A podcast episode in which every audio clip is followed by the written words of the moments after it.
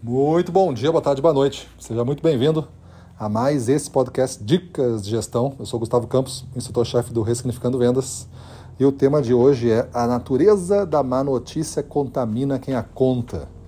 E essa é uma frase de Shakespeare famosa: natureza da má notícia contamina quem a conta. E eu estou trazendo essa frase para dentro do nosso cenário aqui, nessa arena de competição da área de vendas. Então você vê que tem muita gente que é porta-voz de más notícias, né? Ele, ele se atrai por más notícias, ele gosta de ver a coisa pelo lado negativo. Muitas vezes, essa coisa que ele percebeu pelo lado negativo não é nem negativo, porque o entendimento que ele está tendo ao ver a coisa já é o entendimento negativo e que a transforma em algo negativo. Às vezes, essa coisa nem existe. Essa coisa negativa que foi dito para ele nem existe. Um cliente, por exemplo, que disse para ele, pega um exemplo bem clássico aqui. Ele apresentou a campanha para o seu principal cliente, o cliente não gostou. E falou que não vai comprar a campanha. Ele rotula a campanha como uma campanha ruim e que o mercado dele não quer a campanha. Ou seja, um único elemento, importante elemento, né, o principal cliente dele falou que a campanha era ruim. E para ele bastou para formar um juízo completo que a campanha inteira é ruim para todos os demais clientes. Quem sabe, se tivesse um grande empenho para vender para todos os demais clientes, essa relação de negativa, essa relação negativa com a campanha, ela deixasse de existir, porque isso foi criado a partir de uma negativa de um, de um lojista grande, sim, grande, principal para você, sim, principal, mas é uma percepção daquela pessoa. E aquela percepção daquela pessoa não significa que seja a verdade absoluta do que você está ou tem na mão. Então, quando a gente se atrai muito pela má notícia, essa má notícia acaba é, aparecendo mais vezes para nós. Porque se na rede social, por exemplo, se você é uma pessoa que se atrai por isso, o algoritmo vai trabalhar para lhe mostrar isso. Não é que o mundo é assim, é que você ensinou o seu algoritmo a lhe mostrar essas coisas. Tem assuntos que no meu algoritmo não aparece absoluto nada. Nada.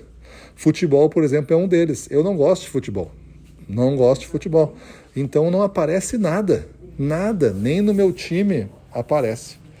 Então você imagina uma pessoa que gosta de matéria sensacionalista, gosta de coisas que estão falando de fim do mundo e coisa desse tipo, aí a pessoa vai e, e se atrai, lê, clica, clica mais nisso, o algoritmo entende, não, essa pessoa é um cliente para mim, eu vou mostrar para ela mais coisas dessas.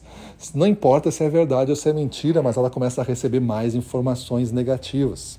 E aqui a, minha intenção é que você entenda como você pode criar pelo menos um mundo para você onde não se altere a sua condição de competir. Quando você cria o que a gente chama aqui as manhãs sangrentas, né? As manhãs sangrentas é você acordar no quarto de hotel, por exemplo, viajando, se você for um vendedor, por exemplo, em rota, aí você liga a TV, aí você põe no noticiário, né? Só tragédia ali no noticiário. Aí você liga o rádio, e coloca naquele rádio que o cara comenta as notícias da tragédia que você já viu na TV. E aí continua entrando na sua cabeça só tragédia. Eu não sei o que lhe ajuda a ser bem informado disso. Eu acho que não ajuda muita coisa. É, ajuda você a ficar mais amedrontado, ajuda você a ficar mais fragilizado, ajuda você a ficar mais, mais paralisado mesmo, sem saber o que fazer, indeciso, em dúvida, desconfiando que você não é tão bom assim porque não está acontecendo, justificando talvez a tua falta de performance por causa dessas notícias? Será que é isso que realmente é o que você quer da sua vida? Porque essas notícias não vão parar, né? Tu imagina daqui até o infinito, não vai parar nenhum dia, nenhum dia. Por quê? Porque tem mercado, porque tem consumo, então não para. O que tem consumo não para, é que nem uma droga se tem mercado consumidor, pode ser ilegal, tem gente que está vendendo, mesmo que vai ser preso, mesmo que possa morrer, o cara vai continuar vendendo, por quê? Porque tem mercado. Então, pessoal, vamos cuidar muito dessa coisa das más notícias que formam os maus pensamentos, que formam os maus comportamentos e atitudes que naturalmente entregam para você os maus resultados. não vai ter uma lógica mais lógica do que essa. Se você não quebrar essa corrente, a corrente quebra você. E você vai achar que o mundo é injusto.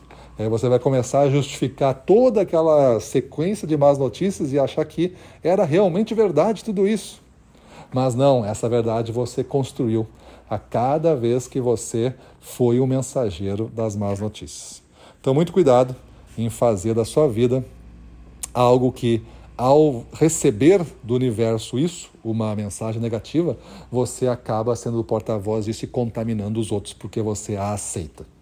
Beleza? Está na hora de gerar uma interrupção desse ciclo nefasto de performance, principalmente dentro de vendas. Valeu? Vamos para cima deles.